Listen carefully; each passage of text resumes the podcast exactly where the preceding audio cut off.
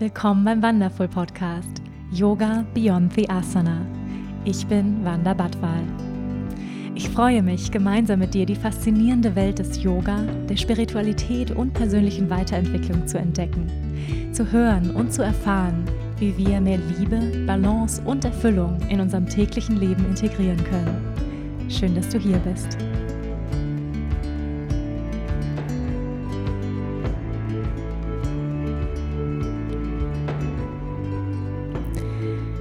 Hallo und herzlich willkommen zu einer neuen Folge bei Yoga Beyond the Asana, der Wonderful Podcast. Ich freue mich sehr, dass du hier bist. Ich freue mich ganz besonders auf die heutige Folge, denn neben mir sitzt eine sehr spannende Frau mit einem ebenso spannenden und aufregenden Beruf. Eine Frau, die mich in einer sehr wichtigen Phase meines Lebens begleitet und in einem sehr bedeutenden Moment bei mir sein wird, nämlich bei der Geburt meines Kindes meine Hausgeburtshebamme Sabine Knape. Herzlich willkommen im Podcast. Schön, dass du da bist. Vielen Dank, Wanda, dass ich hier sein darf. Hm. Sabine, eine Frage, die ich meinen Gästen immer gerne zu Beginn stelle. Was bewegt dich gerade? Mich bewegt berufsbezogen die Situation der werdenden Familien, der schwangeren Frauen, der werdenden Väter, weil das sind gerade Umstände, die ich mir persönlich nie vorstellen konnte, dass es die nochmal gibt. Väter nicht bei der Geburt in den Krankenhäusern, in den Kreissälen. Das war unvorstellbar für mich, aufgrund der Tatsache, dass wir das eigentlich in den letzten Jahrzehnten für die Familien erarbeitet und erreicht hatten. Hm. Ja, und es ist ja für die Männer auch nochmal, ähm, glaube ich, ganz wichtig, dass sie in diesem Prozess schon in der Schwangerschaft dabei sein dürfen. Mein Partner Marcel, der durfte ja auch bei keinem einzigen Ultraschall irgendwie dabei sein. Und das ist natürlich schon traurig und besonders dann bei der Geburt, ne? Ja, und das ist die Zeit am Ende der Schwangerschaft, wo die meisten Frauen doch auf die Unterstützung ihrer Partner hoffen. Hm. Ja, ich will nicht sagen angewiesen sind, aber sie hoffen auf dieses gemeinsame Erlebnis von Beginn der Geburt an und nicht, oh je, jetzt ist es okay, wenn du zum Ende in den Kreissaal kommst für die letzten Wehen. Hm. Weil eigentlich brauchen wir ihn ja vorher. Ja, genau, ja. ja. Ihr braucht die Unterstützung vorher. Mhm. Ja. Und was hast du für ein Gefühl, was macht das? Also dann auch mit den neuen Familien? Auch die Tatsache, dass die Väter ja nur kurze Zeit nach der Geburt bei den Müttern und den Babys sein dürfen, ist es für mich schon deutlich, dass es da auch ja zu Startschwierigkeiten kommt in den Familien. Mhm. Dieses Thema der Bindung, was so hochgehalten wird, gerade Bonding, überall hört man Bonding und dieses Miteinander sein, die ersten Erfahrungen sammeln, das Baby bestaunen zu dürfen über Stunden nach der Geburt zu sehen, okay, jetzt lächelt es einfach im Schlaf und oh, jetzt muss es gleich pieseln oder jo, die Windel wechseln, ja. All das geht den Vätern im Moment verloren und die steigen dann einfach zwei, drei Tage später ein in das mhm. Geschehen der Familie. Und das ist viel wertvolle Zeit, die da in diesem, in dieser Bindung der Familie, in diesem Zusammenfinden, ja, dann schon verloren ist. Hm. Du sprichst ja jetzt vor allem über Geburten in den Kliniken, oder? Ja. Ja, das heißt, heute sprechen wir auch ähm, ganz spezifisch über Hausgeburten. Du bist Hausgeburtshebamme und vielleicht ist auch das ein weiterer Grund, sich für eine Hausgeburt zu entscheiden. Ähm, ich würde gerne so ein bisschen mit deiner persönlichen Geschichte einsteigen oder erst nochmal vielleicht am Anfang beginnen, ähm, wirklich nochmal den Beruf der Hebamme zu definieren. Welche Aufgaben hat eine Hebamme? Wie lange gibt es schon Hebammen? Vielleicht auch nochmal so ein bisschen mh, mm, in die Geschichte schauen. Ähm, ja, für all die, die ähm, ja erstmal sagen, Hebamme habe ich schon mal gehört, aber ich weiß eigentlich gar nicht, was gehört eigentlich alles zu diesem Beruf dazu. Oh, das ist, es ist ein weites Feld.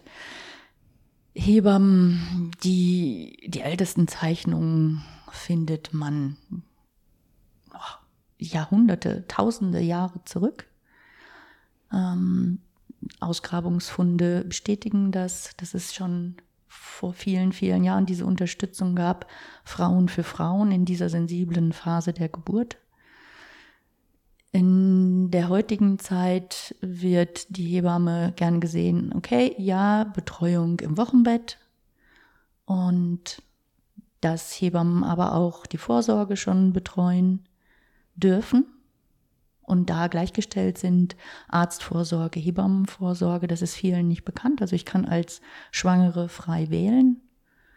Wie möchte ich meine Vorsorge ein- und aufteilen? Und wir sind eigentlich für die komplette Frauengesundheit zuständig. Ja, es geht um das Thema Schwanger werden, wenn es schwieriger ist, kann ich eine Hebamme kontaktieren bis hin zum Thema nachher nach den Geburten, wenn die Familienplanung abgeschlossen ist, das Thema der Verhütung. Hm. Ja, also diese, das, alles, was mit Frauengesundheit im weitesten Sinne tatsächlich zu tun hat, fällt in den Bereich der Hebammenarbeit. Nicht nur die Geburt und für viele dann halt das Hauptthema im Wochenbett. Hm. Du hast dich ja für die Hausgeburten entschieden, dich darauf spezialisiert. Ähm, ja, was hat dich so an dem Thema Geburt, als du oder wie bist du überhaupt Hebamme geworden? Was hat dich fasziniert im Spezifischen an Hausgeburten. Ähm, erzähl so ein bisschen mal ja von deinem Weg, wie du ähm, zu diesem Beruf gekommen bist. Und wahrscheinlich ist es auch eine Berufung, behaupte ich jetzt einfach mal, ähm, weil es verlangt ja sehr viel ab. Ja. Also wieder so viele Fragen auf einmal. So viele Fragen.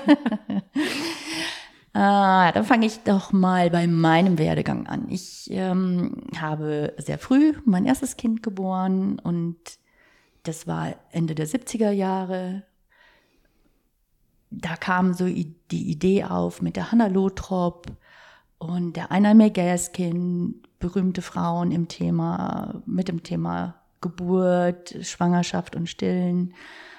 Ähm, dann ja meine Idee, okay, dann kann ich auch eine Hausgeburt machen. Und da war meine Mutter total gegen. Die hat gesagt, nein, im Moment bist du noch hier, ihr seid hier zu Hause bei uns in, in unserem Haus und das will ich nicht, weil ich hatte sehr schwierige Geburten.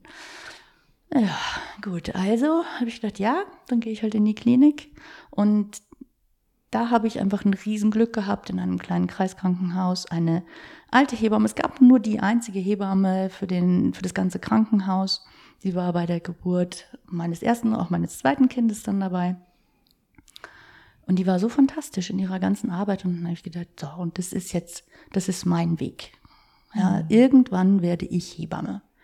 Wenn das auch dauert, aber das ist ein Ziel, das verfolge ich. Und so war es dann auch. Zu den ersten beiden Kindern kamen dann nach verschiedenen Umzügen noch zwei weitere dazu. Und es waren bei mir im Gegensatz zu meiner Mutter immer leichte Geburten. Mhm. Und ich habe immer mehr gemerkt, wie, wie diese Klinik, die Interventionen, auch durch die Geburten von Freundinnen und was ich gehört und gelesen habe, dann, ja, nee, Klinik ist nicht, ist nicht der Weg. Wenn ich Hebamme werde, dann werde ich Hausgeburtshebamme und das habe ich dann auch sukzessive verfolgt. Ich habe die Geburtsvorbereiterin-Ausbildung damals über drei Jahre noch bei der GFG gemacht. Die gibt es immer noch, die GFG, ähm, bildet immer noch Geburtsvorbereiterin, Doulas und alles, was mit dem Thema Familie und Kinder zusammenhängt, aus. Ähm, während der Zeit habe ich dann mehrere Bewerbungen gehabt an der Hebammenschule und beim sechsten Versuch hat es dann endlich geklappt. Da waren meine Kinder dann auch schon aus dem Gröbsten raus. Mein Vater hat dann noch gesagt, wann ist der richtige Zeitpunkt? Und da habe ich gesagt, ja, jetzt. Ja, es ist dann doch eine dreijährige Ausbildung und äh, ja, das ist schon auch anstrengend. Ja, viele geballte Frauenenergie im Positiven wie auch im Anstrengenden. Also du wolltest das wirklich, du bist richtig dran ja, geblieben, ne? Hast da bin ich dran geblieben und äh, während der Zeit ist dann schon mein erstes Enkelkind geboren. Ähm, das war dann auch so ein Erlebnis, wo ich dann dachte, ja, bitte erkundigt euch nach der außerklinischen Geburtshilfe. Und unser Schwiegersohn hat dann gesagt, hm, hm, hm.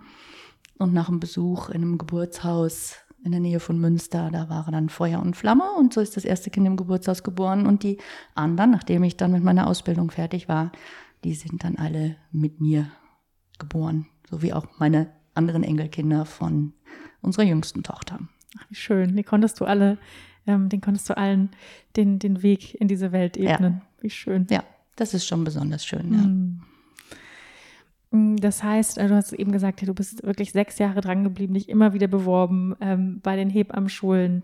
Ähm, also es klingt wirklich so, du sagst, das war, das ist deine Berufung.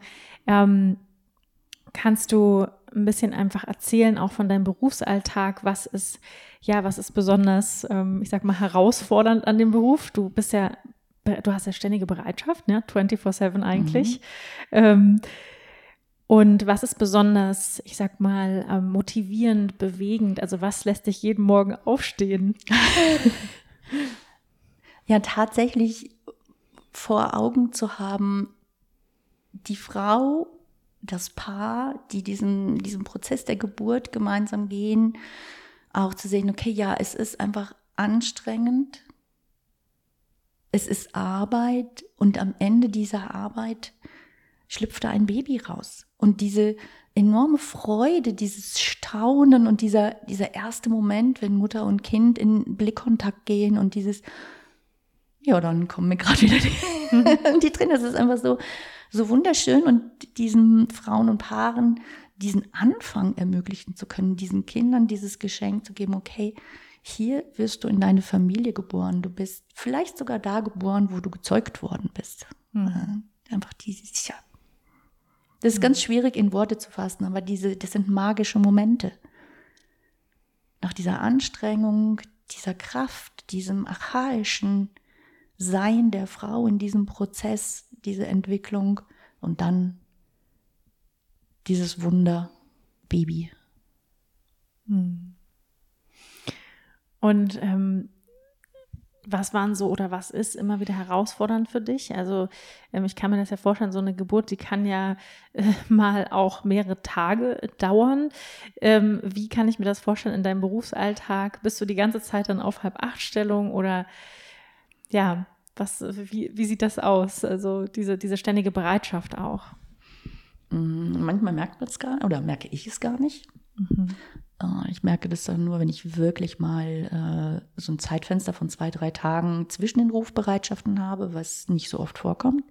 Aber ich dann merke, oh krass, jetzt habe ich drei Tage rufbereit frei und ah, ein ganz anderes Durchatmen. Ja, das ist anstrengend im Prozess selber in dieser Dauerrufbereitschaft ähm, erstmal auf, bin ich auf so einem hohen Level, dass ich das dann als normal sehe.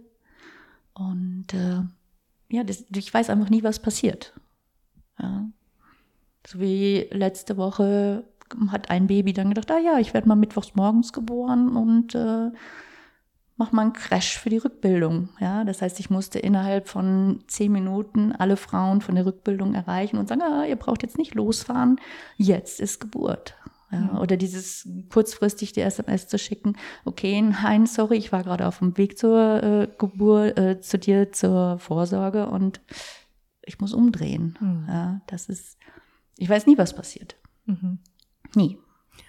Ja, das wird und, nie langweilig. Nee, das wird nie langweilig. Und vor allem ist das, sind das ja auch manchmal dann so, jetzt muss es schnell gehen. Mhm. Ja, und dann muss ich einfach Vollgas fahren. Oder ich weiß, okay, ja, ähm, jetzt kann ich noch in Ruhe die Zähne putzen und äh, schauen, dass ich gescheit ausschaue und dann losfahren. Ja.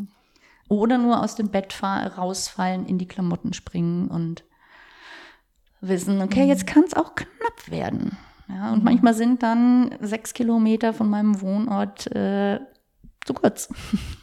ja, und dann sagen, okay, jetzt kann der Papa das auch vollends fertig machen. Ich hocke mich einfach daneben und warte, bis das Baby dann draußen ist. Und das ist mhm. auch so faszinierend zu sehen. Ja, die Hebamme ist eine Beisitzerin. Ja, die schaut so lange zu, ist alles gut. Und dann schlupf. ist das Baby auch draußen. Ähm, ja, wahnsinnig spannender Beruf, wie ich finde, ein ganz wichtiger Beruf und, und toll, dass du das machst. Hm, gibt es so, vielleicht hast du ja so eine ein, zwei Geschichten, wo du sagst, so das waren wirklich, ähm, sag ich mal, besonders berührende oder bewegende Geburten, wo du sagst, so äh, krass, dass ich das miterlebt habe. Es ging besonders schnell oder es hat ewig gedauert oder ähm, einfach mal so ein paar, so ein, zwei Geschichten, dass wir so ein bisschen mitgenommen werden in deine Welt, wie das so aussehen kann, so eine Hausgeburt. Da gibt es so viele Geschichten. Ähm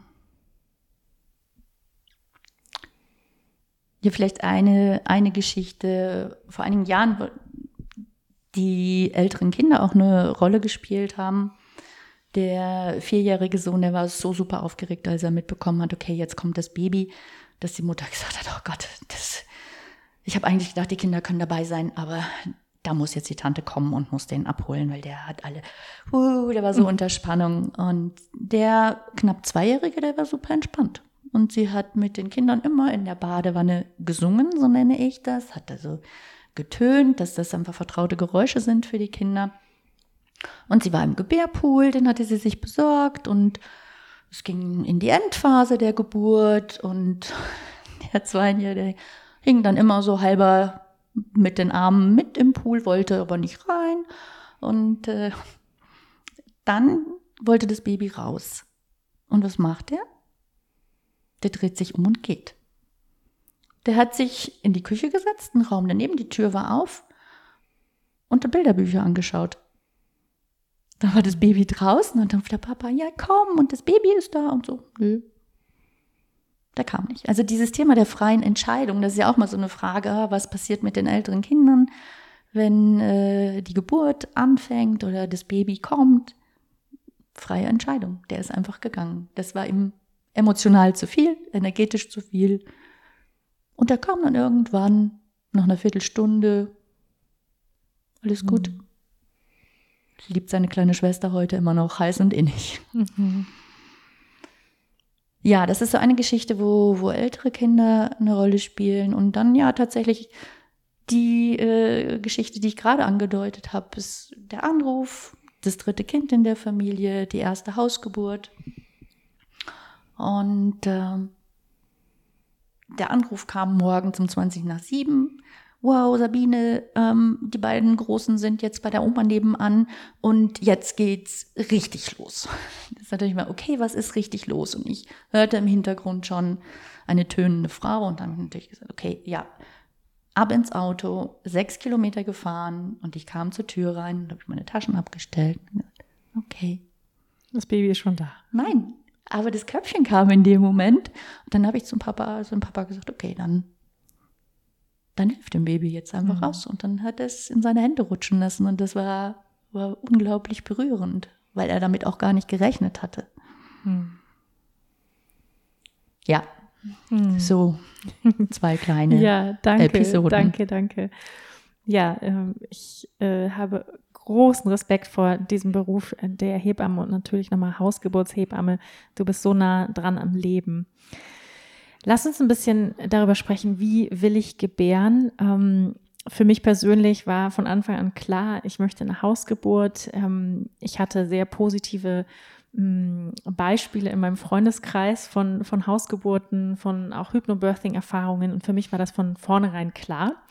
Ähm, aber ich war dann sehr überrascht, als ich ähm, zu meiner Frauenärztin ging und sie ähm, automatisch eigentlich davon ausging, dass ich in der Klinik gebären möchte. Also sie hat mir auch gar nicht so diese Frage gestellt, ne?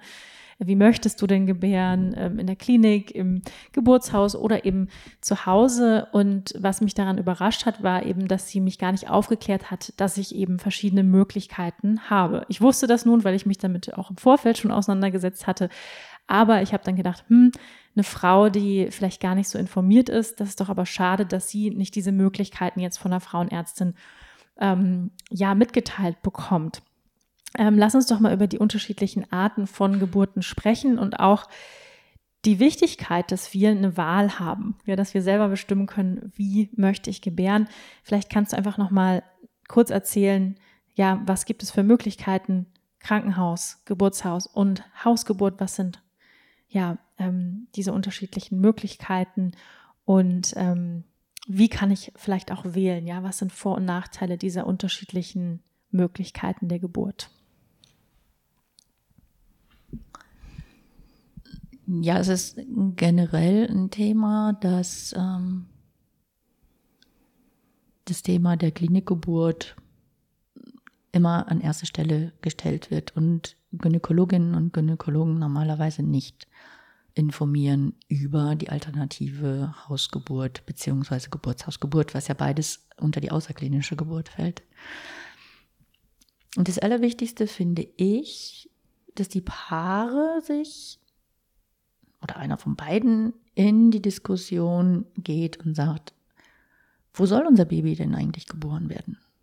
Und warum wollen wir, dass es dort geboren wird? Ja? Was ist unser, unsere Idee und unser Gedanke da? Wie, wie wohlwollend, wie häuslich soll es sein? Ja, und das ist, ähm, die Frage stellen sich viele nicht. Viele gehen mit der Idee, äh, ja, Klinikgeburt klar und ähm, da gehe ich dann hin und die machen das schon. Und das finde ich äh, ist ein, ein Gedanke, der mir mit dem Thema oder beim Thema Geburt total fern liegt. Ja, weil Geburt ist etwas, das macht die Frau, die werdende Mutter mit dem Baby zusammen. Die zwei. Wichtig. Keiner ist für sich alleine. Die Mutter und das Baby machen die Geburtsarbeit zusammen. Der Vater und die Hebamme sind in der Regel Beisitzerinnen und Beisitzer.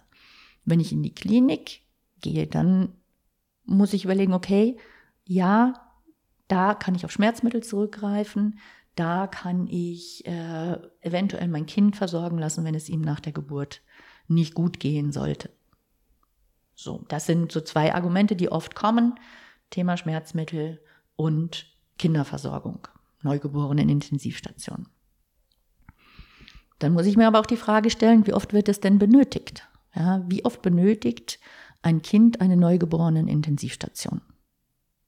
Es gibt nicht so viele neugeborene Intensivstationen und schon gar nicht mit super vielen Betten. Also kann das Thema schon nicht so groß sein. Ja. Ähm, wenn ich über das Thema Geburtshaus nachdenke, dann denke ich darüber nach, okay, ja, ich gehe irgendwo hin zur Geburt. Ähnlich wie in die Klinik, aber ohne diese Interventionsmöglichkeiten, sprich Schmerzmittel sind begrenzt einsetzbar. Das handelt sich da in den meisten Fällen um Wasser, warmes Wasser, Wassergeburt und äh, Mittel wie Buscopan, zum Beispiel Muskelentspanner. Und auf der anderen Seite natürlich intensive 1 zu 1 Betreuung. Mhm. Ja, das finde ich jetzt immer noch das größte Schmerzmittel. Mhm. Ja. Wenn ich eine Hausgeburt denke, weiß ich ja, ich muss nirgendwo hinfahren. Ich bleibe da, wo ich lebe, wo ich mich auskenne, wo der Partner sich einen Kaffee machen kann, wenn er will, wo er in den Kühlschrank gehen kann, wenn er will. Auch da gibt es das, die Möglichkeit des warmen Wassers oder auch ähm, von Buscopan als Muskelentspanner, wenn ich es dann brauche. Ja. Also es sind ganz unterschiedliche Ansätze, die die Frauen verfolgen. Ich denke immer, die Frau kann das. Die Schwangere kann das. Und ja, wenn ich in der Klinik bin und ich habe mir vorher vorgenommen, okay, nein, und ich will keine PDA, ich bin nicht zu Hause, ich bin nicht in der 1 zu 1 Betreuung. das ist in der Klinik einfach nicht leistbar. Die Kolleginnen, die geben wirklich ihr Bestes, aber super schwierig. Mhm. Ja, ich kann Glück haben, dass ich eine Nacht erwische, wo ich alleine bin, aber das weiß ich aus der Erfahrung, ist super, super, super selten. Mhm. Also wähle ich aus drei Möglichkeiten und nur das ist eine Wahl.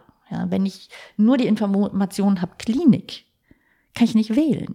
Wählen kann ich nur, wenn ich mindestens zwei unterschiedliche Dinge offeriert bekomme. Ja, und so kann ich zwischen einer Hausgeburt wählen, zwischen einer Geburtshausgeburt und einer Klinikgeburt. Das ist eine echte Wahl. Und da muss ich mich informieren und sagen, okay, ich gehe dahin, informiere mich da, ich gehe ins, in die Klinik, ich gehe ins Geburtshaus und ich spreche mit einer Hausgeburtshebamme. Und dann treffe ich mit meinem Partner die Entscheidung. Und tunlichst sollte er bei diesem Gespräch noch dabei sein, damit er genau die gleiche Ebene hat. Mhm. Wenn man sich ähm, so die Zahlen anschaut, dann sieht es in Deutschland im Moment so aus, dass 98 Prozent der Frauen in der Klinik gebären, also nur zwei Prozent außerklinisch. Ähm, das ist ja, sag ich mal, ähm, erschreckend gering.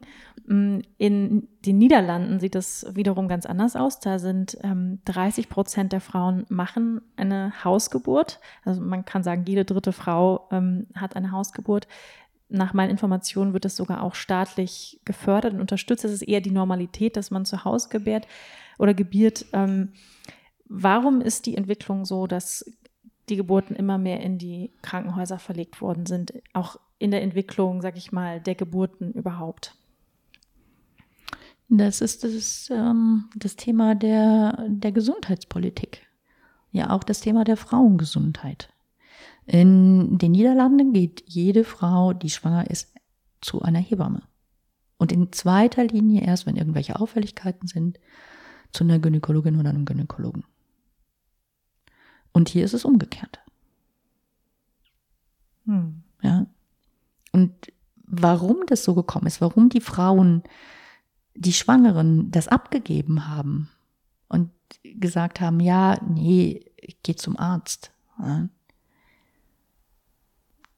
Keine Ahnung. Das kann an der Gesundheitspolitik liegen, ja, dass die Hebammen ähm, ja mit ihrem Wissen und ihrer Weisheit und das ist wirklich, Hebammen wissen viel. Ja, und Hebammen haben normalerweise auch größere Zeitfenster als die gynäkologischen Praxen. Warum sich die Frauen da wohler fühlen, hängt vielleicht auch mit diesem Thema der Angst zusammen. Mhm. Die allermeisten Frauen, die beim zweiten Kind zu einer äh, Hebammenvorsorge gehen, also kann ich jetzt auch von meinem Klientel sagen, ja, ja, du, ich bin in die gynäkologische Praxis gegangen und habe dann immer gedacht, oh Gott, was wird sie mir heute sagen? Was wird sie heute im Ultraschall wieder feststellen? Und ich bin rausgekommen und habe gedacht, ja, und was soll das jetzt heißen? Hm. Ja, es ist, ist ganz viel dieses Thema der Unsicherheit und der Angst. Und die Hebamme, die geht nicht von Eventualitäten aus, sondern die Hebamme geht aus von dem Ist-Zustand der Frau und dem Kind. Ja, was ist hier jetzt gerade und heute? Ja. Fällt das in den Rahmen einer gesunden physiologischen Schwangerschaft oder kann ich sagen, pass auf, da und da sollten jetzt weitere Untersuchungen gemacht werden. Wir stellen nicht immer die Schwangerschaft in Frage. Mein Schwiegervater, der hat damals bei meiner ersten Schwangerschaft gesagt, und jetzt bist du guter Hoffnung. Und ich habe mir gedacht, Gott, wie antiquarisch. Ja, aber letztendlich ist es so. Ja, das weiß ich jetzt viele Jahre später. Dieses gute Hoffnung sein, das ist was, was vielen Schwangeren fehlt. Und zu sagen, ja, ich bin schwanger, dem Baby geht's gut, mir geht's gut. Ich bin guter Hoffnung. Hm. Ja. Das wird in, in den gynäkologischen Praxen oft nicht wirklich gut vermittelt. Hm. Ja, es ist oft eine Frage der Kommunikation und der Zeit.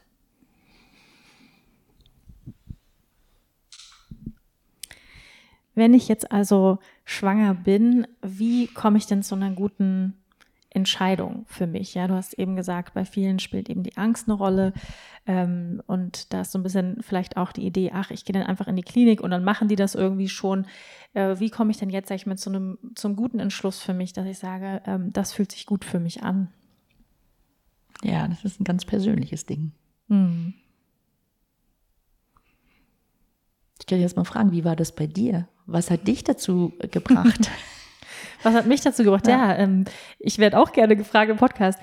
Was hat mich dazu gebracht? Definitiv mh, mm, dadurch, dass ich natürlich Yoga-Lehrerin bin und mich viel mit meinem Körper, meiner Atmung auseinandersetze, ähm, das lehre äh, tagtäglich, ähm, habe ich ein tiefes Vertrauen in meinen Körper und ein tiefes Vertrauen, dass wir dafür gemacht worden sind. Also ich habe auch ein tiefes Vertrauen in die Natur, so dass wir Frauen einfach dafür gebaut sind, äh, Kinder zu gebären.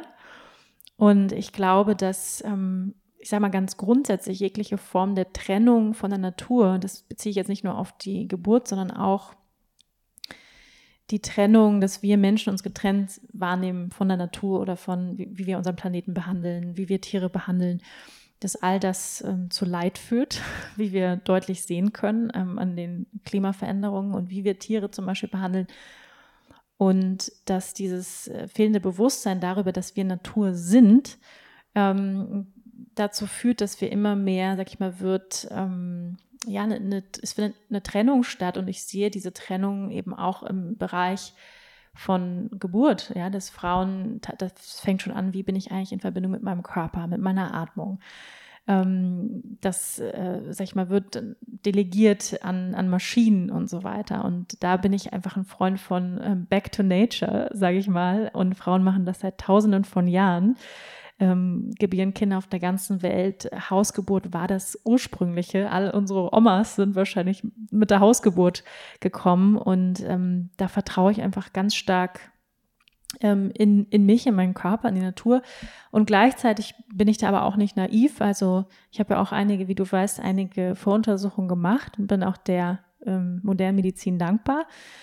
Und gleichzeitig ähm, weiß ich einfach, ich habe mich auch viel, muss ich sagen, ich habe auch mich viel damit auseinandergesetzt, weil ich es einfach spannend finde und informiert. Ähm, das, was ich weiß, ist, dass es eigentlich, ich glaube, dass 90 Prozent der Frauen fähig wären, eine Hausgeburt zu machen. Es sind ganz wenig, die, nicht fähig wären aufgrund von medizinischen ähm, Vorerkrankungen oder irgendwelchen Einschränkungen. Das heißt, die meisten von uns sind dazu fähig, eine Hausgeburt zu machen. Und die Frage ist aber auch, glaube ich, mh, mm, äh, wie soll ich sagen, ähm, traue ich mir das zu? So. ja, genau. Das wäre nämlich jetzt genau der Punkt gewesen, wo ich gesagt hätte, es geht um dieses Vertrauen. Mhm. Ja, das Vertrauen in mich selber, das Vertrauen in mich und das Baby. Ja, in, in dieses, dieses Gespann, ja, diese, diese zwei Menschen. Wir beide, wir können das zusammen. Ja, und ich stelle mich für die Geburt zur Verfügung. Das ist ja auch gerne was, was ich in den Geburtsvorbereitungskursen immer sage ich stelle mich zur Verfügung und ich habe das Vertrauen in uns beide, dass wir das gut können. Ja, egal, was ich mir vorstelle, ob ich mir vorstelle, eine nahezu schmerzfreie Geburt zu haben oder einfach auch in dieses Archaische zu kommen, ja, mhm. laut sein zu dürfen, wenn ich es möchte. Und gleichzeitig auch Menschen um mich herum zu haben, die mich wohlwollend unterstützen ja, die mir wirklich wohlgesonnen sind und die einfach die Zeit haben und die Geduld, mich in diesem Prozess zu begleiten. Und der Prozess, der kann aber auch mal lange dauern. Mhm. Ja. Das kann, kann über Stunden gehen. Ich komme ins Schwitzen und trotzdem kann ich atmen. Mhm. Ja. Ich kann atmen, ich kann mich bewegen. Ich bin der Situation nicht ausgeliefert. Mhm. Das ist immer so ein Hauptpunkt. Ja, mhm. ich kann etwas tun, ich kann damit umgehen. Und das zu wissen und in diesem Vertrauen zu sein, dass ich das kann, ja, wie in anderen Lebenssituationen auch, die individuell sind für jede von uns. Ja, was haben wir schon alles geschafft in unserem Leben? Und das jetzt, wenn es darum geht, dieses Baby zu gebären, das sollen andere machen? Hm. Ungewöhnlicher Gedanke. Ja, das, das stimmt. Also ähm, ja, und was für mich ähm, noch ein weiterer Aspekt war, du hast es eben auch so schön gesagt, ähm, ja, ich kann, ich kann zu Hause sein, in einer gewohnten Umgebung. Das führt wiederum dazu, dass ich entspannter bin. Und das ist natürlich ganz, ganz wichtig für die Geburt, mhm. ja, dass ich mich entspannen kann. Und das war für mich, ähm, ich sage jetzt mal auch, ähm, so eine Horrorvorstellung, was man ja manchmal leider, sage ich mal, in irgendwelchen Filmen sieht oder so, äh, dann der Kreislauf, äh, Neonleuchten von der Decke, ähm, kalte Kacheln an der Wand. So ist es ja heutzutage zum Glück nicht mehr, ja. Aber äh, kann immer noch vorkommen, ja. Und wo ich gesagt, also ich habe für mich auch reingefühlt und gemerkt, es ist so ein intimer Moment, auch so ein heiliger Moment, äh, die Geburt meines Kindes. Und ich möchte da, wenn es nicht dringend notwendig sein mhm. muss, ähm, eigentlich keine wildfremden Menschen, die mir in die Vagina reinschauen. Also am besten die Tür noch sperrangelweit offen und dann kommen da irgendwelche Ärzte so, äh, parieren da so rein und gucken, jeder will mal gucken so ungefähr und, und es wird Hektik verbreitet und ne, so ähm, solche Stories haben wir, glaube ich, auch alle schon mal gehört äh, von, von befreundeten Geburten oder die eben nicht so schön abgelaufen sind, ja. Und wo ich gedacht habe, nee, das will ich auf keinen Fall. Ich möchte in einem privaten Rahmen, ich möchte meine Hebamme kennen, schon im Vorhinein. Ähm, ich möchte ein Vertrauensverhältnis aufbauen. Mein Partner soll dabei sein. Es soll es sollen Kerzen brennen, es soll eine schöne, kuschelige Atmosphäre sein, weil ich stelle, also ich versetze mich auch immer in das Baby rein, ja. Also was da irgendwie neun Monate lang in seinem ersten Zuhause in diesem kuscheligen Nest war. Diese, diese, diese Wärme, diese Dunkelheit und dann stelle ich mir einfach vor und dann kommt es da so, ne, wie früher, wie man das ja auch manchmal, das finde ich ja auch ganz furchtbar in diesen Filmen, wo man dann sieht, das Baby wird sofort weggerissen, dann wird es am besten noch in die Luft geschmissen und ähm, kommt dann erstmal hinter so eine Glasscheibe irgendwie. Ähm, ja, also so, ne, wie man es ja aus einigen Filmen noch kennt, wo das Baby erstmal weggerissen wird von der Mutter und wo ich habe, um Gottes Willen, also das möchte ich alles vermeiden und möchte den sanftesten Übergang, den natürlichsten Übergang für mein Baby in diese Welt. Ja, und das waren für mich ganz wichtige Gedanken, so warum ich auch mich für eine Hausgeburt entschieden habe. Ja. Und toi toi toi, dass sie genauso stattfinden kann, wie ich es mir wünsche. Ähm, magst du noch mal so ein bisschen erzählen, so den, den Ablauf von einer Hausgeburt? Ich weiß ja schon so ein bisschen, ähm, einfach für, weil ähm, es ist ganz spannend, auch wenn mich Freundinnen fragen und so, und ähm, fühlst du dich gut vorbereitet für die Geburt? Und, und wenn es dann losgeht, dann ist dann gleich die Hebamme da oder wie ist das? Also es gibt ja unterschiedliche Phasen der Geburt ähm, auch, ja. Es ist nicht nur so zack und jetzt ist die Geburt, sondern ähm, wann, sag ich mal, wann geht es los und was gibt es so für Phasen und wie läuft dann so eine Hausgeburt ab? Was gibt es für Möglichkeiten? Ne? Du hast vorhin schon gesprochen, Birthing Pool. Ähm, du fährst meistens nicht sofort los. Äh, du putzt vielleicht noch Zähne vorher. Also was mir ganz wichtig ist in dem Zusammenhang mit der Hausgeburt, dass es vorher ein Gespräch gibt. Ja, so sechs, acht Wochen vorher findet ein Gespräch statt, wo das Paar mit mir die auch Verlegungsgründe bespricht. Ja, Du hast mhm. eben gesagt, ah, ich hoffe, dass das alles so geht, wie ich mir das wünsche. Ähm, einfach um diesen, diesen Prozess der Hausgeburt, okay, einzuleiten. Es ist jetzt bald, in ein paar Wochen. Wups, ist meistens für die werdenden Väter dann, oh, oh okay, ja, jetzt, ähm, hu, das geht jetzt in die Endphase der Schwangerschaft. Also dieses Gespräch, die Aufklärung darüber, was ist physiologisch unter der Geburt, wann ja, muss ich einfach als Hebamme sagen, okay, zu Hause ist ja jetzt ein Stopp und wir fahren in die Klinik. Ja, das Hausgeburt passiert nicht einfach so in 99,9 Prozent der Fälle. Manchmal gibt es auch so Überraschungen. Ja. Und dann in diesem Zusammenhang auch das Besprechen, okay, wann ruft ihr? Ja, das ist ja auch so, ja, wann, wann rufen wir dich? Das kann unterschiedlich sein. Und ich kann das nur so grob umreißen und sagen, wenn du dich nicht mehr wohlfühlst alleine und denkst, ich soll innerhalb von einer Stunde da sein, und da können die Abstände zwischen den Wellenwehen einfach bei fünf Minuten sein, bei drei Minuten oder auch bei sieben, acht Minuten. Das ist dieses ganz persönliche Empfinden von, von diesem, von der Geburt, von der Stärke, von der, von der Dauer. Was ist jetzt im Vorfeld schon gewesen? Wie viele Stunden bin ich hier schon in der Arbeit? Gibt es so ein Zeitfenster, wie lang ist durchschnittlich eine Geburt? Kannst du das sagen? Das ist groß. Meine Erstgebärden kann man sagen zwischen 12 und 24 Stunden. Ja, es gibt auch Frauen, die sind schneller. Die bekommen ihr erstes Kind innerhalb von, von vier Stunden oder auch zwei Stunden. Und es gibt auch Zweitgebärende, die brauchen länger. Aber schneller ist ja. nicht unbedingt besser, ne? Das habe ich auch schon gelernt. Ja, es ist äh, alles anstrengend. Ja, es ist eine kurze, intensive Geburt, ist genauso anstrengend wie eine längere Geburt, die vielleicht über 18 Stunden geht. Ja, und ist, ich muss ja auch immer sehen, ich, ich habe Zeitfenster der Pause dazwischen. Ja, es ist ja nicht so ein, ein, ein Rush an, an Kontraktionen, der dann kommt, sondern es gibt zu Anfang ja größere Pausen bei den allermeisten Frauen. Und es arbeitet sich dann runter und die werden intensiver. Und für mich ist immer ganz spannend nach der Geburt, wenn ich frage, okay, wie lange hat die Geburt denn gedauert? Wann hat die Geburt wirklich angefangen? Mhm. Und das ist oft ganz, eine ganz andere Wahrnehmung ähm, für das, was ähm, auch Klinikfrauen, die in der Klinik waren zur Geburt, dann sagen.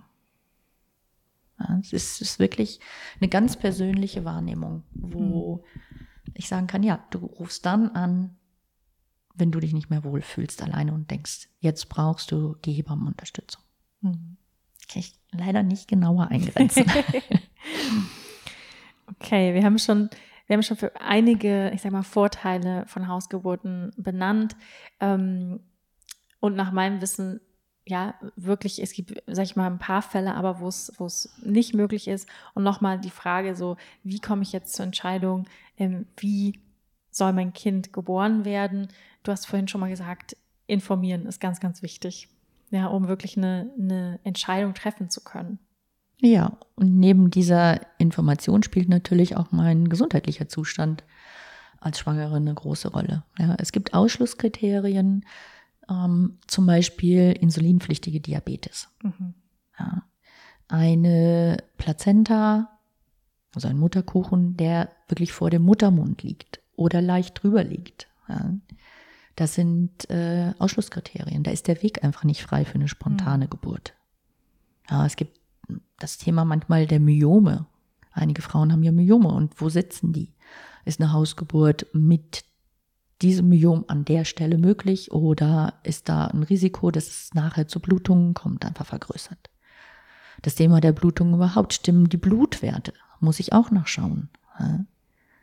Nicht, dass die Thrombozyten zu niedrig sind und ich dann die Frau in ein Blutungsrisiko laufen lasse mit der mhm. Hausgeburt. Will ich nicht.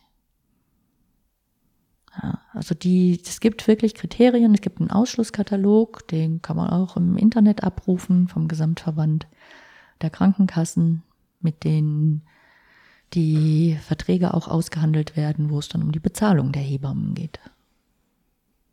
Hm. Ja, also da muss man einfach viel berücksichtigen. Manchmal ist auch der Partner ein Hindernis. Hm. Ja, wenn der Partner, die Frau sagt, oh, ich will so gerne eine Hausgeburt machen und ich kann mir das gut für mich vorstellen und ich traue das mir und dem Baby zu. Und der Partner sagt, ich traue es euch aber nicht zu. Hm. Dann, dann brauche ich jetzt gar nicht anfangen. Ja. Ich hatte diese Situation, wo ich dann gedacht habe, okay, vielleicht löst sich ja was in diesem Prozess und naja, hat nicht die Energie der Frau und des Babys hat einfach da nicht ausgereicht, den Mann umzustimmen. Mhm. Und dann geht es halt dann irgendwann in die Klinik. Mhm. Was ich ja auch ganz wichtig finde, ist zu betonen, weil ähm, ich glaube, für viele ist, wie du auch gesagt hast, die Entscheidung zur Klinik dann häufig die Entscheidung aus Angst, ähm, beziehungsweise aus dem Bedürfnis auch nach Sicherheit. Ja, das Gefühl, ich, ich habe mehr Sicherheit, wenn ich dann in der Klinik bin ähm, in Form von Möglichkeiten der Intervention, ähm, des Eingriffs. Ähm,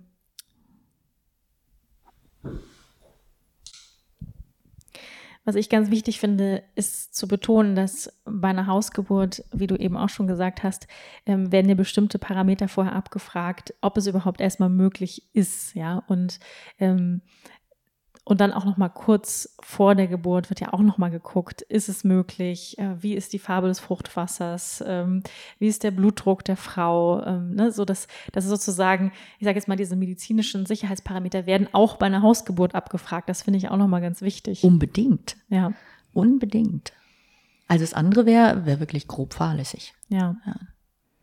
Also das, das um, ähm, ist mir ein bisschen fern. Ja, ich, ich habe den, den Mutterpass und anhand des Mutterpasses mache ich die Vorsorgeuntersuchung und ich habe die Anamnese, die ich, auch wenn die Schwangere im Vorfeld schon bei dem Gynäkologen war oder der Gynäkologin, prüfe ich im Mutterpass nochmal die Anamnese nach. Das heißt, ich schaue es mir an und stelle auch nochmal zu relevanten Punkten Fragen.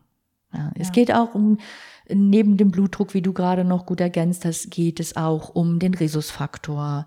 Ja, Rhesus negativ, Rhesus positiv spielt ja auch eine Rolle für das Baby nach der Geburt und für die Frau. Das sind einfach wichtige Punkte. Mhm. Ja. Ist die, die Frau körperlich in der Lage aufgrund ihres Gewichtes? Ja, da haben wir den Body Mass Index, an dem wir uns auch entlanghangeln müssen und sagen, ja, das passt hier nicht zusammen und das ist besser, du gehst jetzt äh, und stellst dich mal in der Klinik vor. Ja, mhm. also es sind einfach viele, viele Parameter, die da abgefragt werden, ja, die wir auch so im Zwischendrin abfragen, ja, wo wir uns dann als Hebammen unsere Notizen machen. Mhm. Ja, das finde ich ganz, ganz wichtig, dass ähm, auch eine Hausgeburt oder vielleicht auch gerade eine Hausgeburt sehr, sehr sicher sein kann, ja, auf, auf medizinischer Ebene. Ja, ähm, ich denke, dass die, die Hausgeburt oder die Geburtshausgeburt tatsächlich noch ein Stück weit auch sicherer ist, weil wir natürlich unser Klientel selektieren. Mhm. Ja. Frauen, wo, wo das Thema insulinpflichtige Diabetes ist, mhm. fallen raus. Mhm. Ja, das Thema Bluthochdruck oder beginnende Gestose fallen raus. Mhm. Ja, das ist, das ist für uns Risikoklientel und ähm, das, das Risiko wollen wir zu Hause nicht haben, weil wir haben einfach in, in dem Moment der Hausgeburt, haben wir einen Weg in die Klinik.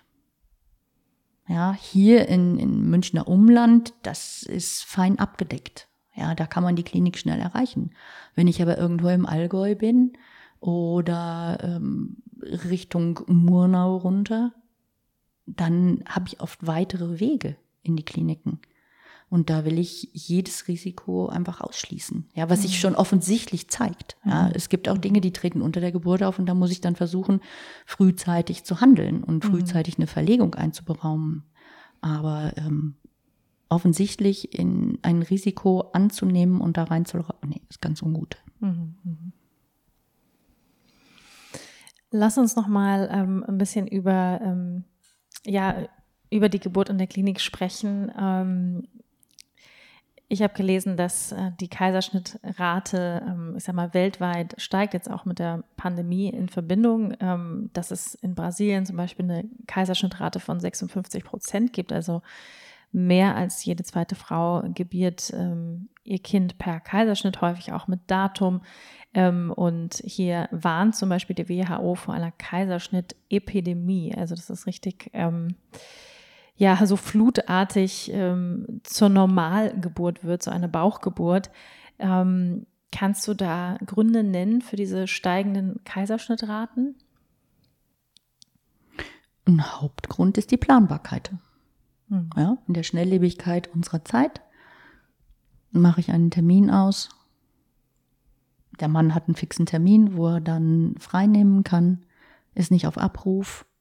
Die Klinik ist von der Kliniklogistik gut aufgestellt. Ja, das ist der Tag, an dem die meisten Gynäkologen im Haus sind. Oder bei uns war es der Tag, an dem die meisten Hebammenschülerinnen immer da waren. Das war immer dienstags und donnerstags. Also aus logistischen Gründen. Aus logistischen Gründen. Ja, auch dieses Thema bei Gemini. Ja, wir haben im Vorfeld äh, auch über Gemini gesprochen. Das ist, das ist ein Thema der Logistik. Die werden zwei Wochen früher geholt. Es gibt überhaupt gar keinen Grund. Ja, bei einer gesunden Schwangerschaft, auch einer Gemini-Schwangerschaft, mhm. zu sagen, okay, jetzt. Äh, also Zwillingsschwangerschaft. Ja, genau. Mhm. Holen wir die Kinder zwei Wochen früher. Ist kein mhm. Grund. Mhm. Oder auch bei dem Thema Beckenendlagenkinder, ja, die mit dem Popo zuerst raus wollen oder vielleicht mit den Füßen in der Fußlage. Kein Grund. Mhm. Es gibt keinen Grund außer der Kliniklogistik. Das finde ich ja, muss ich sagen, absolut erschreckend, ähm, weil das ja absolut gegen die Natur ist. Ja, wir gehen sozusagen nicht mit den Rhythmen des Babys oder der Mutter. Ja, Wanda, du kannst auch, und es gibt ein Gerichtsurteil. Es gab nämlich eine Frau, die hat vor ein paar Jahren geklagt oder eine Familie, Du darfst auch aus logistischen Gründen einen Kaiserschnitt machen. Mhm. Ja, du, es ist alles voll, deine ganzen Kreissäle, deine ganzen Wehenzimmer, alles ist voll. Und du musst irgendwo anfangen zu sortieren. Und da ist es legitim, aus logistischen Gründen einen Kaiserschnitt zu machen. Mhm. Also es geht einfach auch um Zeit und Geld der Es geht um, um Zeit und Geld, ja. Und mhm. du hast, du machst den Kaiserschnitt und du machst den Bauch auf, holst das Baby raus und bei den Ärzten, bei uns in der Klinik gab es dann auch immer, okay, wie lange brauchen wir, ehe wieder alles zu ist und die Frau ins äh, Wachzimmer verlegt werden kann. Mhm. Ja, und das, das schnellste waren 26 Minuten. Mhm. Und ja, die Kaiserschnitte werden auch besser bezahlt. Mhm. Das ist auch ein Riesenpunkt. Mhm. Das ist überhaupt das, das generelle Thema dass die äh, Vaginalgeburten, die Spontangeburten in der Klinik einfach auch viel geringer dotiert werden als, als die Sektio. Ja, das finde ich ganz, ganz wichtig, ähm, das zu wissen. Ja, Zeit, Zeit ist Geld. Mhm. Auch im Gesundheitswesen. Mhm. Noch mal mehr. Mhm. Und Geburten, wie du vorhin gesagt hast, können mal lange dauern. Da braucht man mhm. Geduld. Ja, das ist das Hauptthema. Mhm. Geduld, Zeit und Raum. Mhm. Ja, und ähm, den bekommt man dann nicht unbedingt in der Klinik. Ja, diesen, diesen Raum oder diese Zeit. Und da wird dann, also was ich so gehört habe, schneller mal interveniert, ähm, damit das irgendwie alles mal ein bisschen zackiger geht. Das heißt, man hat eigentlich nicht so diese, diesen entspannten Raum, sich jetzt alle Zeit der Welt zu lassen und auch mit den Rhythmen des Babys zu gehen. Ja. Hm. Das ja, finde ich ganz wichtig. Bestätigen. Ja, das finde ich ganz wichtig zu wissen, wenn man sich halt auch entscheidet, ja, wie will ich gebären, dass vielleicht da so ein bisschen so ein Druck entstehen kann, äh, wenn man in der Klinik gebärt. Das kann, man kann natürlich auch Glück haben. Ich glaube, es ist sehr unterschiedlich von Klinik zu Klinik. Ja, es ist auch unterschiedlich im, im Tagesablauf. Mhm. Ja, es gibt wilde Tage, wilde Nächte und es gibt auch mal ruhigere Phasen, aber du weißt nie, wann deine Geburt jetzt ist und mhm. in, in welche Situation in der Klinik du reinkommst. Mhm. Ja.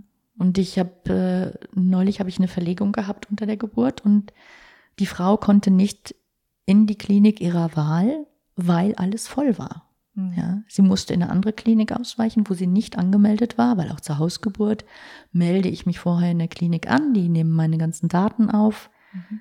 wissen, wenn ich komme, okay, das ist Frau XY und die Schwangerschaft war so und so und jetzt ähm, ist es äh, eine Verlegung. Ja. Und das ging nicht. Und mhm. die war völlig betroffen. Aber war nicht zu ändern. Mhm. Mhm. Ja, also äh, Hausgeburt. Ja. ja, aber du siehst auch, wie, wie eng das immer miteinander verwoben ist. Ja, mhm. das Thema Hausgeburt und Klinikgeburt. Mhm. Es, es hängt einfach so, so dicht beieinander. Mhm. Ja, aber Hausgeburt. ähm, jetzt für Frauen, die, die jetzt diesen Podcast hören und sagen, ja, ich finde das, ähm, das, das zieht mich an, ich glaube, ich möchte auch eine Hausgeburt machen, aber vielleicht auch noch Ängste haben, ja. Also viele Frauen haben ja Angst vor der Geburt ähm, oder trauen sich es eben nicht zu. Was würdest du diesen Frauen sagen? Also wie gehe ich mit Ängsten um vor der Geburt? Wenn Frauen die Überlegung haben, okay, was will ich jetzt eigentlich? Such Kontakt zu einer Hausgeburtshebamme oder einem Geburtshaus. Gibt es in München, gibt es zwei Geburtshäuser und es gibt diverse Kolleginnen in München und im Umland, nicht so super viele, aber es gibt sie. Ähm, geht in Kontakt, informiert euch da. Und das Thema der Ängste kann mitunter gut auch ähm, durch die Hebamme aufgearbeitet werden. Es sind oft Fragestellungen, die in den Vorsorgegesprächen dann auch geklärt werden. Und ich muss nicht immer in ein Vorsorgegespräch gehen, ich kann auch in ein Informationsgespräch gehen.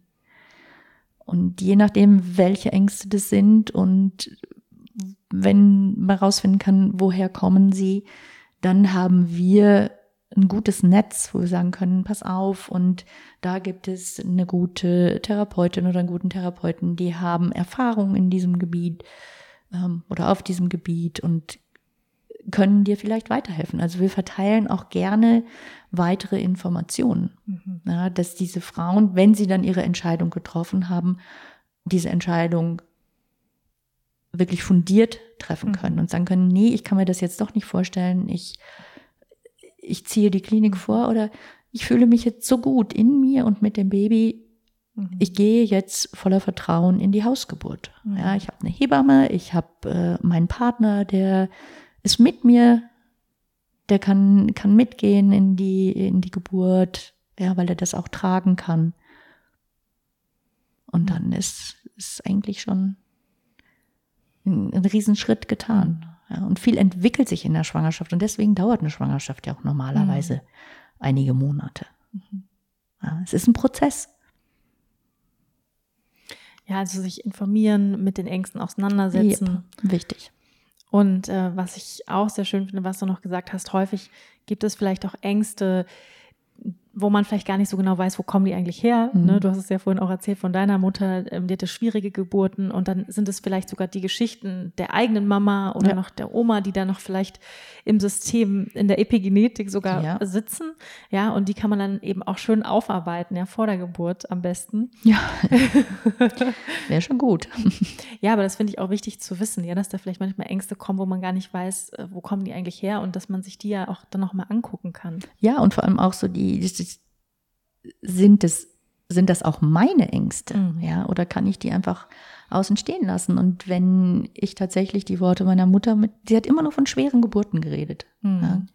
Und ich habe mir gedacht, nee, das bist du. Da habe ich Mhm. nichts mit zu tun. Und ich glaube, diese Abgrenzung fehlt uns auch oft, ja, dass wir viel mitnehmen aus Gesprächen und ah ja, und das war so schlimm und das war so schrecklich und das hat so lange gedauert und oh ja, ich bin ja die Tochter und das wird mich bestimmt treffen. Mhm. Ja, und das, das finde ich äh, so fatal. So dieses nicht abgrenzen können gegen, gegenüber dem, was innerfamiliär passiert ist oder empfunden wurde so. Mhm. Ist ja eigentlich richtiger, empfunden wurde. Ist ja eine Wahrnehmung. Mhm. Ja, und ich glaube, das Thema der Abgrenzung, das kommt, glaube ich, für jede Frau, sobald sie schwanger ist. äh, lass uns da noch mal kurz drüber sprechen, weil das finde ich irgendwie gerade sehr wichtig. Ähm, ich weiß, dass es mir so gegangen ist, ähm, dass ich auf einmal auch ungefragte Ratschläge bekam, Mhm. ähm, diverse Ratschläge ähm, und auch Kommentare. Ja, sei es jetzt eben zu der meiner Entscheidung, ähm, die ich getroffen habe, zum Beispiel mit einer Hausgeburt zu machen oder mit Hypnobirthing zu gebären oder ähm, ja meine Erfahrung oder warum ich äh, eine, eine feindiagnostische Untersuchung gemacht habe und so weiter. Ja, also da hat da jeder irgendwie so eine Meinung zu. Warum ist das eigentlich so? Wenn man schwanger ist, dass auf einmal alle meinen zu wissen, es besser zu wissen. Weil die, die meisten Frauen oder die meisten Menschen, die ihre Kommentare geben, haben ja auch Erfahrungen gemacht. Hm. Ja, und aus diesen Erfahrungen raus, weil sie nicht wollen, dass du das erlebst, Hm. geben sie dann ihre Empfehlungen. Ist eigentlich gut gemeint. Es ist, ne? eig es ist eigentlich gut gemeint, aber meistens kommt es nicht so gut an. Hm. Ja, Und da darf man sich ja auch abgrenzen, ne? unbedingt. Unbedingt. Und ich ganz oft sage ich zu den Paaren, wenn die zu dem Erstgespräch kommen, es freue mich dann immer, wenn das recht früh in der Schwangerschaft ist, wenn das Thema Hausgeburt ja oder nein. Und ich sage dann immer, redet nicht mit so vielen Menschen. Mhm. Redet nicht mit so vielen Menschen darüber. Es kostet einfach so viel Energie. Es kostet so viel Energie, weil von außen dann sämtliche Negativideen kommen oder oh ja und nein und da habe ich gehört, da ist das passiert und da habe ich gehört, da ist das passiert. Mhm. Das sind ganz oft die Ängste der Menschen, die da mit euch sprechen und grenzt euch ab und ihr dürft auch Stopp sagen. Ich sage mal, den Kindern bringen wir bei die Hand hoch, Stopp. Mhm. Müsstet ihr Schwangeren viel öfter machen und sagen, Stopp, will ich nicht wissen. Ja, interessiert mich nicht. Ja. Lasst mich mit meiner Idee. Es ist mein Leben, es ist meine Schwangerschaft, es ist unser Baby und für uns haben wir diesen Weg gewählt. Mhm. Ja, das finde ich ganz wichtig. Und ich finde, wenn äh, Ratschläge oder Tipps, dann natürlich immer gerne auf, ähm, auf äh, Einladung, So ist es. Ja. wenn man nachfragt. Ähm, Sabine, hast du zum Abschluss nochmal ähm, ein paar Tipps für schwangere Frauen, für werdende Mamas? Also so drei bis fünf Tipps aus deiner Erfahrung ähm, als Hebamme jetzt total eingeladene Ratschläge. ähm, lasst euch nicht stressen durch kein Zucker und kein Mehl. Das Thema hatten wir vorhin, ja. Das Thema hatten wir, bevor wir hier angefangen haben, ja. Lasst euch da nicht stressen. Versucht euer Leben zu genießen. Esst verantwortungsvoll Zucker oder Mehl und ähm, da vertraue ich euch einfach, dass ihr da für euch und das Baby gut sorgt. Ähm, versucht in die Ruhe zu kommen. Versucht diese Zeit des, ähm, diese sechs Wochen vor der Geburt wirklich auch zu nutzen, um zur Ruhe zu kommen. Ja, sich hinzusetzen, einfach noch mit dem Baby ins Gespräch gehen, mal die Füße auf den Tisch zu legen, gemütlich zu sein. Und die Hebamme meiner Schwiegertochter hat äh, so treffend gesagt, du darfst jetzt breit werden. Und das fand ich so gut. Das habe ich dann auch mit übernommen. Du darfst breit werden. Ja, du darfst wirklich die Seele baumeln lassen, deinem Körper die Entspannung geben. Ja, nicht äh, im Sinne von, du darfst jetzt viel essen, essen, essen. Du musst nicht für zwei essen. Du sollst so viel essen, dass es dir gut tut. Ähm, sprecht auf eure ABs und auf sämtlichen Leitungen. Ähm, wir melden uns, wenn es etwas Neues gibt. ja. Weil zum Schluss der Schwangerschaft garantiert die Anrufe. Und wie geht's dir? Und wie ist es? Und spürst du schon irgendwas? Wann geht's los? Informier mich bitte, wenn es losgeht. Und nein, ich informiere, wen ich will. Vielleicht informiere ich auch niemanden.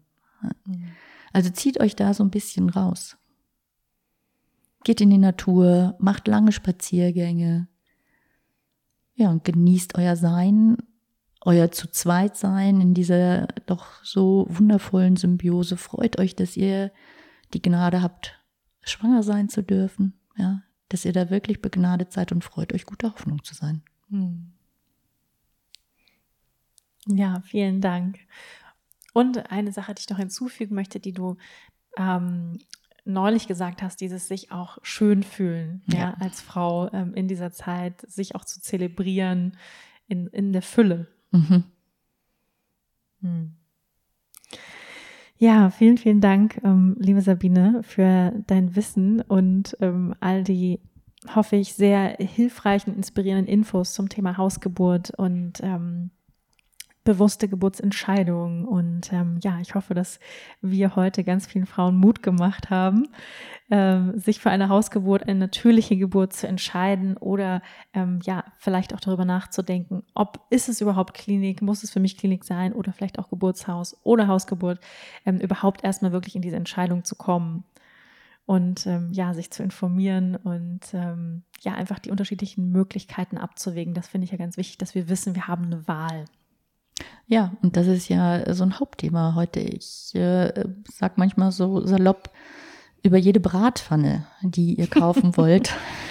informiert ihr euch intensivst im Internet. Aber zu dem Thema Geburt nehmt ihr es hin zu sagen, ja, okay, dann gehe ich in die Klinik. Ja, ich gehe in die Klinik, ohne das zu hinterfragen. Mhm. Ja, und das ist das, was ich mir als Hebamme wünschen würde. Hinterfragt einfach viel mehr. Schaut, was traue ich mir zu? Ja, was kann ich? Was habe ich in meinem Leben schon geschafft? Und jetzt kommt die Geburt. Mhm. Und da wünsche ich euch, ja, allen eine, eine fundierte Entscheid Entscheidung, eine, eine Entscheidung, die zu euch passt und äh, ja, mhm. gutes Gebären. Ja, danke, Sabine. Und äh, vor allem muss ich auch immer daran denken, dass wir es ja alle auf der anderen Seite schon mal gemacht haben. Wir waren ja alle mal in diesem Bauch. Und eine Intelligenz, die in uns ist, hat es ja, ja, also außer man wurde jetzt, sag ich mal, ähm, früher geholt aus irgendwelchen Gründen oder so. Aber wenn wir natürlich geboren worden sind, dann haben wir das, diese Intelligenz ja in uns. Ja, auch die Frauen, die per Kaiserschnitt geboren mhm. worden sind, ja, per Bauchgeburt. Ähm, auch die haben Informationen. Mhm. Ja, du hast eben das Thema der Epigenetik angesprochen. Ja. Ähm, die haben auch aus den vorangegangenen Generationen die Informationen. Und was für mich immer so spannend ist, ähm, die können wunderbar zu Hause gebären. Mhm. Ja, spannend, die brauchen ja. oft einen kleinen Moment länger. Mhm. Ja, wenn es wirklich darum geht, okay, der Muttermund ist fast vollständig eröffnet, dann kommt es da nochmal zu so einer kleinen Latenzphase, bemerken auch die Kolleginnen immer wieder. Und dann geht es weiter. Ja, in dem Moment, wenn die Information nicht da ist, muss aus dem Hier und Jetzt die Information besorgt werden.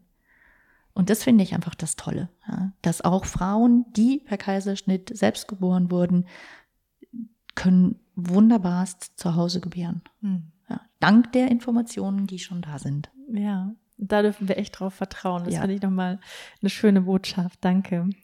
Ähm, hast du nochmal so Webseiten, Links, Bücher, Filme, die du empfehlen würdest? Wir packen die dann alle sozusagen im Anschluss des Podcasts in die Shownotes rein.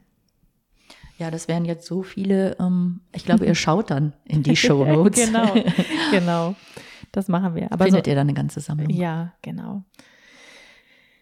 das packe ich da alles rein. Und falls jemand jetzt, äh, sag ich mal, im Münchner Umkreis, äh, du bist ja in Gauting, ähm, ich glaube, Allgäu betreust du auch, München betreust du, ähm, sagt, ja, ich möchte mit der Sabine gebären. Ich weiß, dein Terminkalender ist voll, aber ich werde einfach deine E-Mail-Adresse trotzdem mit reinpacken, wenn jemand dich kontaktieren möchte. Genau, ja. weil ich kann immer an die Kolleginnen weiterverweisen. Mhm, genau, du hast, hast auch. wir sind super Netzwerk. gut, wir sind super gut vernetzt. Die ganzen Hausgeburtshebammen in und um München herum treffen sich normalerweise auch regelmäßig, mindestens zweimal im Jahr, kleinere Treffen auch monatlich. Also das ist eine super Vernetzung. Mhm. Und vielleicht noch wichtig zu erwähnen, so früh wie möglich Jupp. eine Hebamme suchen, ja. wenn man weiß, dass man schwanger ist, richtig? Ja. ja. Am besten schon vor. ja, das hatte ich auch schon. Mhm. Hallo, ich plane schwanger zu werden. Okay, oh ja. okay. Ja, super. Vielen, vielen Dank, Sabine. Ich bin super froh, dass, ähm, dass ich dich gefunden habe, dass wir uns gefunden haben. Ich freue mich sehr auf unsere gemeinsame Geburtserfahrung. Und vielen, vielen Dank für deine Zeit und ähm, ja, möge dieser Podcast viele Menschen inspirieren und ermutigen. Vielen Dank für die Bereicherung in meinem Leben, Wanda. Durch dich. Yay, sehr gerne. Vielen Dank fürs Zuhören, ihr Lieben. Und äh, wenn euch dieser Podcast gefallen hat, dann freue ich mich total, wenn du Lust hast, meine Arbeit zu unterstützen. Ähm, alle Inhalte dieser Plattform sind kostenlos. Das heißt, wenn du Lust hast, mich zu unterstützen in meiner Arbeit, dann freue ich mich über eine Rezession auf Apple iTunes. Da kannst du mir fünf Sterne geben oder vielleicht auch ein paar Worte schreiben, wenn du sagst, hey, das war wirklich hilfreich für mich. Oder du möchtest diesen Podcast vielleicht auch weiterempfehlen an Freundinnen, Familie. Dann auch sehr, sehr gerne. Ich danke dir dafür im Voraus und ähm, wünsche euch noch einen wundervollen Tag und bis nächste Woche. Namaste.